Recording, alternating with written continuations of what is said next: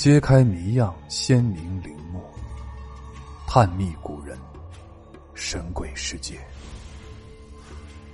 欢迎您继续收听本书新系列《不安宁的亡魂：中国历代盗墓事件》。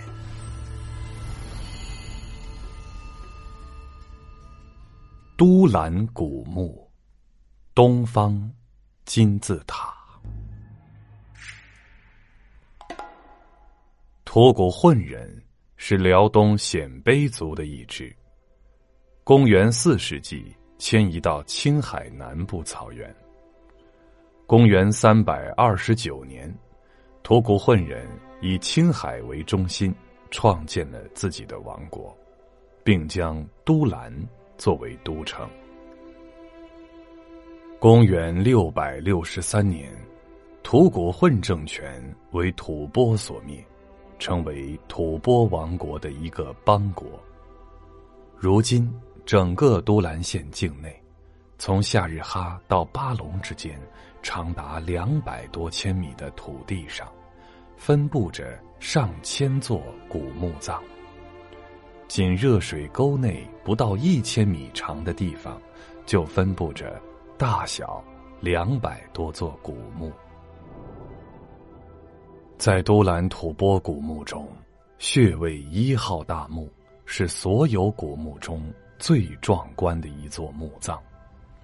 墓葬位于都兰县察罕乌苏镇东南约十千米的热水乡，属唐代早期吐蕃墓葬。这座坐北向南、高三十三米、东西长五十五米。南北宽三十七米的大墓，从正面看像一个“金”字，因此有“东方金字塔”之称。大墓背后的两条山脉分别从东西绵延过来，如同两条巨龙；大墓则像两条山脉之间的一颗宝珠，构成二龙戏珠之势。墓堆下有用泥石混合夯成的围墙，上面每隔一米左右，便有一层排列整齐、粗细一般的柏木。整座墓葬共有九层，当地农牧民群众也因此称它为“九层妖楼”。据计算，修建这样的大墓需一万人。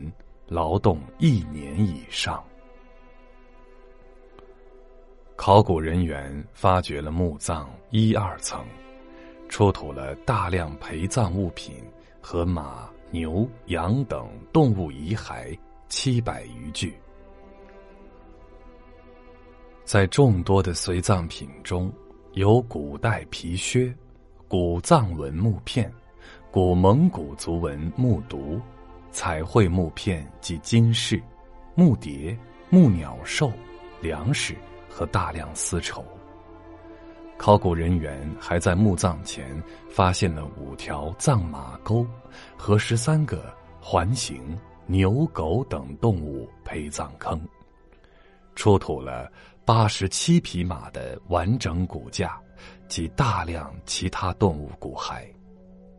此外，大墓周围。还分布有数十座小型墓葬。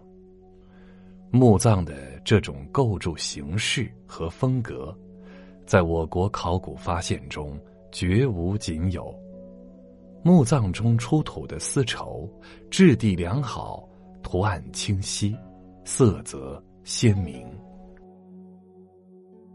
都兰大量丝绸制品和其他文物的出土证明。从西海西宁经都兰，穿越柴达木盆地，至甘肃的敦煌，是公元六世纪到九世纪前半叶古代丝绸之路的一段重要干线。青海丝绸之路在一千五百年前的繁荣程度，不亚于中外人士熟知的新疆河西走廊、西安。丝绸之路，是唐代丝绸之路最繁荣的干道之一。在青海都兰吐蕃墓葬出土的文物中，以丝织品最重要，是唐代丝织品一次难得的集中发现。考古工作者已经在这里发现丝绸三百五十多件，一百三十余种。在这些丝绸残片中，有一百一十二种为中原汉地制造，十八种。为中亚、西亚所制造。其中一块波斯人使用的波罗婆文字锦，是目前世界上发现的唯一一块确认的八世纪波斯文字锦。此外，都兰古墓还出土了汉代中原地区制造的漆器、金银器和古罗马金币。波斯银币，及来自西亚和中亚的金银器、彩色玻璃珠等。而且在都兰古墓中发现的这些物品，绝大多数应是吐蕃与中原、中亚和西亚进行贸易的结果。因此，青海路也是丝绸之路的重要通道。柴达木盆地。是一千多年前，曾遍布百木，一个温暖湿润的地方。在一座座古墓中，大大小小的柏木随处可见。吐谷浑人修建坟墓时，讲究用一层柏木加一层四五十厘米高的石头，然后层层叠起，如同盖楼一般。柏树生长是极其缓慢的，一棵碗口粗的柏树要长二百年，一人合抱的柏树至少生长上千年。但吐谷浑人墓葬中的柏木，最粗的直径达五十厘米，最细的也有碗口大小。一般的小型墓葬要用去二三十根柏木。而稍大一点的，则要上百根。被称为九层妖楼的穴位一号大墓，就有七层用柏木做墓葬的川木，平均每层要用去四五百根，而且越往下越粗。这一座大墓就用了几千根木头，这些柏木。都是就地取材，因为距离穴位一号大墓西边四五十千米外的另一条山沟内，就有一片柏树林，千年以上的柏树随处可见。作为吐谷浑王国的都城，这里在当时应当是一片水草丰美的地方。考古人员还发现。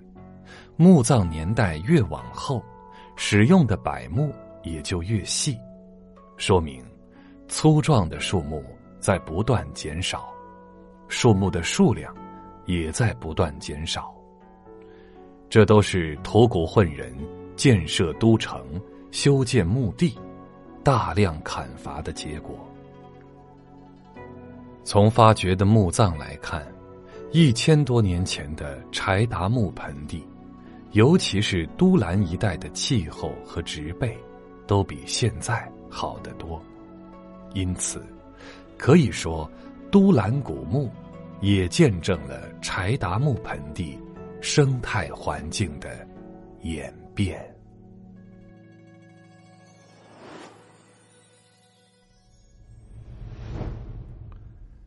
本集的趣味链接来说一说吐谷浑社会风貌。吐谷浑最盛时有王、公等号及仆射、尚书、将军、郎中等官职。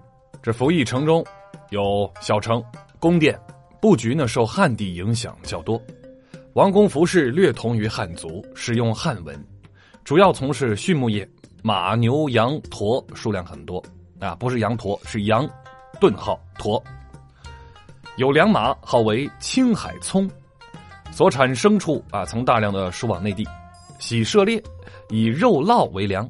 啊，经营农业，农作物有青稞、麦、豆。